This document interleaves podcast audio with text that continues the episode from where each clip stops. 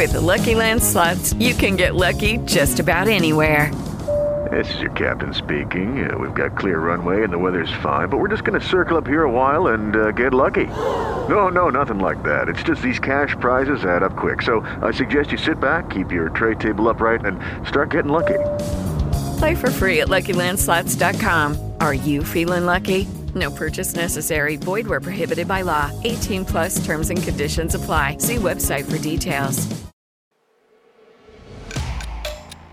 Olá, tudo bem? Eu sou o Márcio Miranda e esse é o 15 Minutos, podcast de resumo e análise do noticiário, gravado direto aqui da redação da Gazeta do Povo.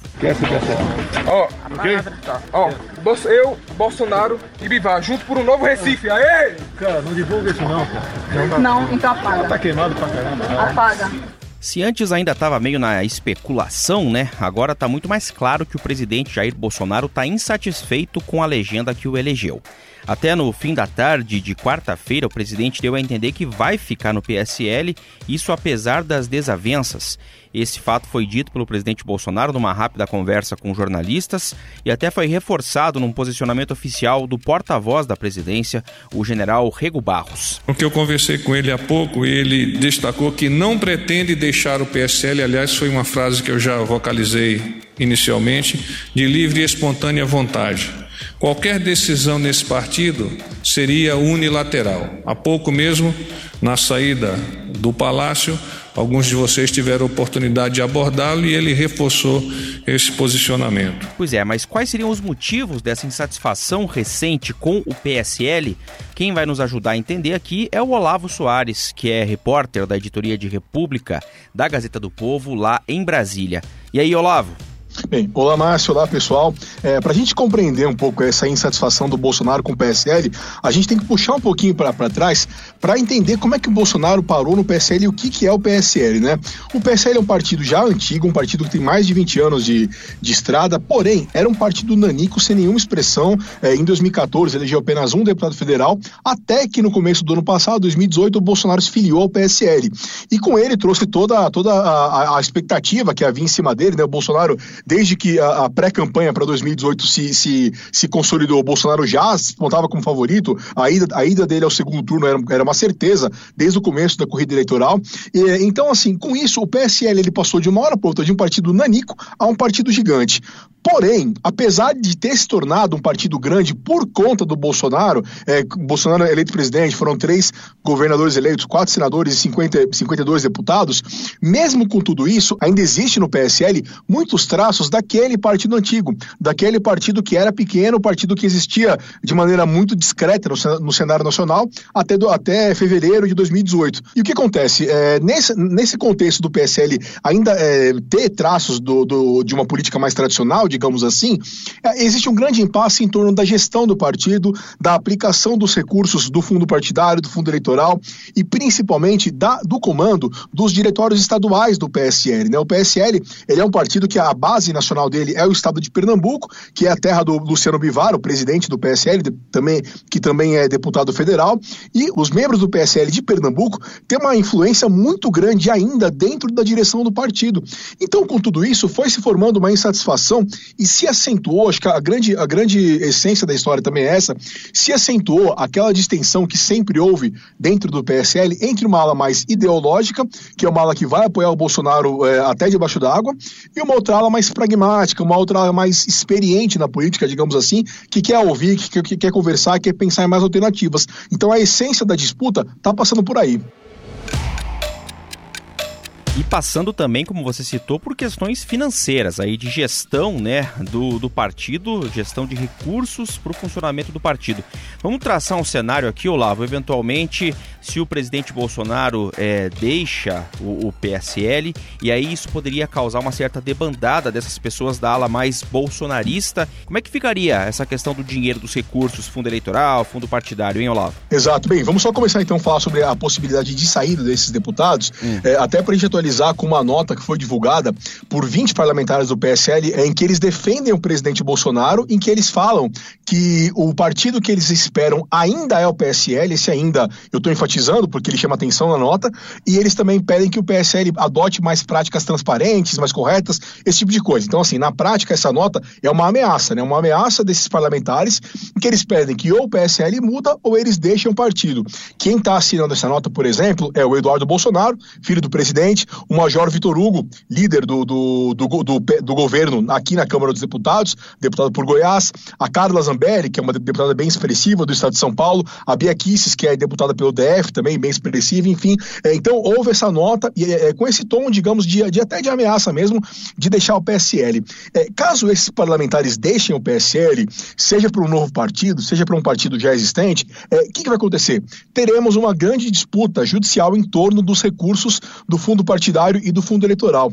Ambos os fundos, eles são definidos de acordo com o tamanho da bancada dos partidos no legislativo. Então, a alteração do tamanho da bancada influencia. Mas o que acontece? O fundo eleitoral, que é aquele fundo é, específico para as campanhas eleitorais, né, o fundo que ele é aplicado para o custeio da campanha mesmo, pago apenas no ano da eleição, o fundo eleitoral ele é formado é, de acordo essencialmente com a bancada na época da eleição. Ou seja, sobre esse fundo não haveria tanta modificação, ou melhor dizendo, não, não haveria nenhuma modificação para o PSL. O PSL não perderia nada. Mas em relação ao fundo partidário, pode haver mais disputa, porque o fundo partidário ele observa o tamanho da bancada no momento. Então, é, vai haver uma discussão do quanto, de quando, é, é, de quando exatamente que esse momento vai prevalecer, se é o momento uh, atual, o momento da eleição, enfim, a gente deve ter uma grande é, disputa jurídica é, para definir mesmo é, quanto ficará esse recurso e quanto o PSL e para onde e, e quanto cada deputado vai levar esses valores. Pois é. é bom, ainda é, falando sobre a questão da briga política, aí a gente até teve no final da tarde dessa quarta-feira uma entrevista do senador Major Olímpio, do PSL, à Rádio Bandeirantes, em São Paulo. Ele comentou o assunto. Também saiu em defesa da permanência do Bolsonaro no partido e tal. Eu ainda brinquei com os vossos colegas da imprensa que eu disse é a mesma coisa que o cara morar sozinho e fugir de casa. A casa é dele. Não tem coisa que o presidente queira, ele é nosso maior ícone dentro do, do, do, do PSL. E ele também fez críticas, como vem fazendo, né, aos filhos do presidente. É, ele não tem uma relação muito boa com o senador Flávio Bolsonaro e o deputado Eduardo Bolsonaro. A, a esses dois, eu manifestei todo o, o desconforto no momento em que o, o, Flávio, que é senador, entrou em contato comigo e com as duas senadoras que eram do partido, querendo cobrar a bronca o que, que tinha assinado CPI da Lava Togas. Eu falei, opa, alto lá. Selma então falou, caio fora do partido. Eu ia sair, mas disse, não vou sair não. Se tiver que sair, que saia ele. Da mesma forma, passei a presidência do partido em São Paulo para Eduardo Bolsonaro, está desmontando o partido, e aí minha pergunta é o seguinte, Olavo, tem um componente também dessa disputa interna envolvendo as políticas da ala mais bolsonarista e até a família Bolsonaro, o clã, né? Talvez uma tentativa de controlar mais o partido em relação a outras possibilidades de políticos dentro da legenda? Passa muito por isso sim, Márcio, até, até porque a gente não pode deixar de levar em conta a eleição municipal do ano que vem, né? E quando a gente fala de Flávio Bolsonaro e de Eduardo Bolsonaro, a gente está falando também dos presidentes do PSL de São Paulo, que é o Eduardo, e do PSL do Rio, que é o Flávio. É, tanto, e tanto em São Paulo quanto no Rio, a, a, a postura do PSL na eleição municipal está dando motivo de discussão. Em São Paulo, a, a deputada Joyce Hasselman, que é a líder do governo no Congresso, ela está se colocando como pré-candidata à prefeitura da capital paulista. Mas o nome dela está longe de ser unânime. E no Rio de Janeiro, a gente se recorda que a gente teve há pouco tempo uma briga entre o senador Flávio Bolsonaro e o governador do Rio, Wilson Witzel. O Wilson Witzel, que ele foi eleito eleito, ele é, ele é filiado ao PSC, né, outro partido, mas ele foi eleito muito é, em torno da aura do bolsonarismo, né, aquele clima bolsonarista que foi muito forte na eleição de 2018. É, mas o Witzel falou que ele não, não devia ao Bolsonaro a sua própria eleição. Com isso, o Flávio rompeu com o Witzel. Mas esse rompimento que o Flávio fez com o Witzel, ele não foi assim, não foi aceito por membros do próprio PSL do Rio. Pois é, vai ter muita água embaixo da ponte ainda. Olavo, obrigado, até a próxima. Valeu, Márcio, um abraço para todo mundo, até mais. Além da estabilidade, o que atrai muita gente para o serviço público no Brasil é o salário. E não é por acaso. Um estudo do Banco Mundial, divulgado nessa semana, mostra alguns dados que evidenciam exatamente essa realidade. A Fernanda Trisotto, que é da editoria de República, aqui da Gazeta do Povo, assina matéria sobre o assunto e vai contar mais sobre esse levantamento do Banco Mundial aqui no 15 Minutos.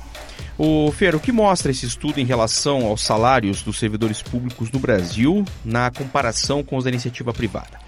Oi, Márcio. Então, esse estudo é, chama Gestão de Pessoas e Folha de Pagamentos do Setor Público Brasileiro. O que dizem os dados? Hum. E os dados nos mostraram que os servidores federais têm salários 96% maiores do que de trabalhadores da iniciativa privada que, tão, que têm a mesma formação e ocupam funções semelhantes, né? Então, seria o equivalente não é bem a média, né? Você não está comparando um servidor de topo de carreira com um trabalhador da iniciativa privada que está começando a carreira. A gente está falando de pessoas com formação acadêmica e experiência e função semelhantes. Então, é 96% a mais, é uma diferença muito grande. Pois é, nas mesmas condições de disputa, aqui entre aspas, então, entre esses servidores, no serviço público federal, é importante que a gente frise, né? Está falando do serviço público federal, é 96% maior o salário. Isso, é, é uma diferença muito grande. O Banco Mundial, que fez esse estudo também a pedido do governo federal, que estuda fazer uma reforma administrativa, fez uma comparação desses prêmios salariais, é o, é o nome técnico, Sim. É, com, com os funcionários de setores públicos de outros 56 países, 53 países, e perdão. Aí? A média do nosso funcionalismo federal aqui é disparada a maior de todas. Se você juntar todas as esferas de servidores públicos, ela é um federal, estadual e municipal é um pouco mais baixa, né? É em cerca ali de 21%, 20% a mais, a mais para os públicos, né? E quem puxa essa essa conta para baixo são os servidores municipais eles têm a, a, remuneração muito similar à da iniciativa privada, são os servidores que ganham menos, mas ainda assim ganham mais do que o, o equivalente na iniciativa privada. Pois é, e isso quando os estados e municípios conseguem pagar os salários, porque a, a, realidade recente do Brasil tem sido de vários parcelamentos e até servidores sem receber em alguns estados, né? É, esse levantamento do Banco Mundial falou que, por exemplo, no âmbito estadual, governos estaduais, os servidores estaduais recebem salários até 36% maiores que os de trabalhadores da iniciativa privada. Mas os estados estão com uma situação fiscal tão difícil que 20 dos 27 estados brasileiros já atrasaram o pagamento dos servidores, sejam eles efetivos ou terceirizados. Então é uma, uma situação muito complicada, porque você tem uma folha inchada, tem muita gente se aposentando e não tem dinheiro para pagar ninguém. Pois e daí? É o que vai ser, né? É, voltando à questão também do relatório, é, tem um detalhe que me chamou a atenção na sua reportagem, que uh, o relatório mostra que o problema não é exatamente a quantidade de servidores mas sim os altos salários. E quando eu digo o problema, é o problema para os cofres públicos, né? Quer dizer, você tem um problema não na quantidade, mas sim nos salários pagos para esses servidores. Exatamente, Márcio. Essa situação já vinha sendo apontada pelo próprio Banco Mundial, em que, que fez um estudo há alguns anos atrás sobre gastos públicos do Brasil, que chamava Um Ajuste Justo. Eles já falavam sobre isso. O próprio governo Temer, no material de transição que ele deixou pro, pro governo Bolsonaro, né? Eles já tinham preparado esse material, aliás, antes mesmo da eleição. Então, quem quer fosse o presidente receberia o mesmo Sim. material. Já alertava para isso, que o problema são os salários muito elevados. Esse estudo do Banco Mundial mostrou que esse ano, 2019, 44% dos servidores federais ganham mais de 10 mil reais por mês 22% deles mais de 15 mil e 11% mais de 20 mil. Né, Para ficar ali uma, uma comparação, né, o teto do funcionalismo público é fixado pelo salário dos ministros do STF e hoje ele está em 33.700. Yeah. O que, que acontece? Quase dois terços dos servidores brasileiros estão na faixa da dos 10% da população mais ricos. Sim. E, e, isso é dinheiro público, né? Não, ninguém está dizendo que servidor não merece ganhar o salário que recebe, mas em tempos de austeridade fiscal, a gente tem que pensar nas escolhas que estamos fazendo. Mas também outro aspecto que é a quase impossibilidade ou muita dificuldade de demissão no serviço público, né? A gente tratou aqui no podcast 15 minutos sobre o projeto que tramita no Senado, até agora aguarda a votação em plenário, que prevê aquela avaliação que pode levar a talvez uma demissão. Mas não é simples um servidor ser demitido. Né? Não, é muito difícil e esses projetos que querem né, estabelecer regras para demissão, eles vêm e vão, né? Eles aparecem na Câmara, aparecem no Senado e de repente eles estão indo com. Parece que vai ser votado e daí não vai. E, e essa é a preocupação dos autores de novo desse do Senado que a gente tratou. Sempre corporativismo bem localizados e tentaram impedir e impediram. E parece que pretendem levar para o além, para, para, para sempre, para que nunca haja para que nunca haja regulamentação do serviço público. Para fechar, Fer, uh, o Banco Mundial aí, o relatório e esse estudo que a gente está tratando, propõe alguma coisa para mudar a realidade? Propõe, sim. Eles não ficam só apontando o dedo para o problema, eles sugerem algumas soluções. Primeiro é que eles consideram que a estrutura do setor público brasileiro é muito complexa. Eles têm mais de 300 carreiras, 117 tabelas de progressão salarial, então é muita coisa, é muita confusão. A primeira solução apontada é simplificar, fazer uma consolidação de carreiras transversais, que seja mais fácil o ingresso. Às vezes você não precisa necessariamente entrar lá no início da carreira, mas você entra ali pelo meio porque você já é um funcionário né, do setor privado mais experiente, é uma possibilidade. Outra coisa é a diminuição do salário inicial.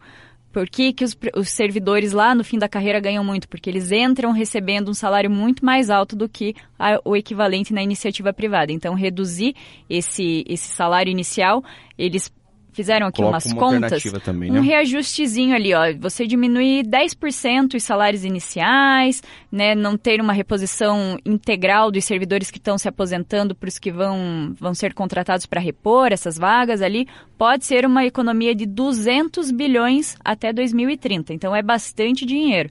E essa redução de 10% dos valores, né, do, do 10% do salário inicial, eles já estimam que isso pode impactar ali mais ou menos uns 26, 27 bilhões. Isso é um Bolsa Família por ano. Muito bem. Fer, obrigado pelas informações e até a próxima. Até mais, Márcio. Esse foi mais um 15 Minutos, podcast diário de resumo e análise do noticiário aqui da Gazeta do Povo.